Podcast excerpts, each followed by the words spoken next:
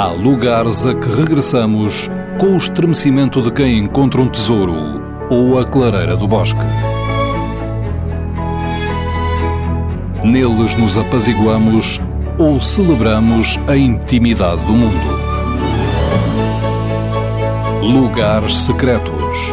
Uma proposta de Fernando Alves com edição sonora de Alexandrina Guerreiro e Erlander Rui. Tiago Rodrigues, encenador, diretor do Teatro Nacional Dona Maria II, Lisboa. O Beiragar é um snack bar, restaurante, café que é um dos meus sítios preferidos no mundo.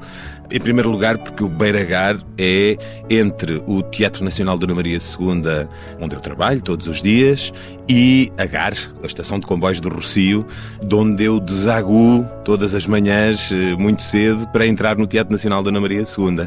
Mantenho-me fiel à linha de Sintra e, portanto, todos os dias passo pelo Beiragar. Desde que comecei a trabalhar no, no Dona Maria, eu que já era cliente esporádico, infiel do Beiragar, passei a ser um cliente assíduo. O Beiragar é um daqueles sítios onde, para já, tem uma coisa maravilhosa, que é uh, empregados que nos atendem de todas as gerações. Ou seja, tem um corpo de trabalho transgeracional que já é muito raro em Lisboa e com todas as histórias que isso implica. Depois tem, fruto de uma, de uma pesquisa longa, demorada, de muitos anos, cheguei à conclusão que tem a melhor bifana de Lisboa. Além disso, tem a melhor vista para o Teatro Nacional Dona Maria II. Eu escrevo em cafés e, portanto, muitas vezes nas horas de menos afluência no Beiragar, escrevo na esplanada do Beiragar para as peças em que estou a trabalhar.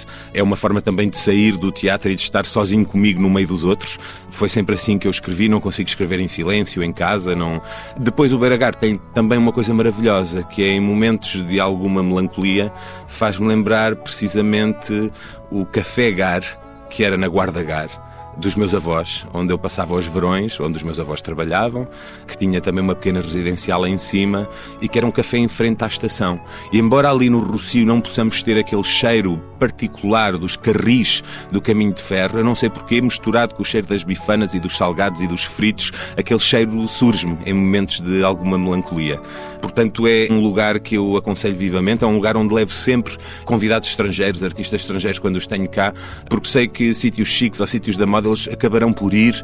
O Beiragar tem esse espírito muito particular da Praça do Rocio que irrita algumas pessoas, mas que a mim me seduz grandemente. É o, está no coração da desigualdade da sociedade portuguesa, onde temos a loja de luxo, mas também o sem-abrigo, mas também no coração da grande mistura cosmopolita pobre, menos na moda de Lisboa, que é a de todas as comunidades que estão ali à volta do Rocio e no próprio Rocio, a dos milhares e milhares de trabalhadores que desaguam no Rocio todas as manhãs e a dos muitos turistas que também me alegram os dias. Eu gosto muito de ver os turistas passar e falar outras línguas e, e admirarem-se com as coisas que nós já não vemos e ali no Beiragar vê-se tudo isso. Se eu tivesse que escolher um lugar muito, muito especial já dentro do microcosmos que é o Beiragar, seria o balcão.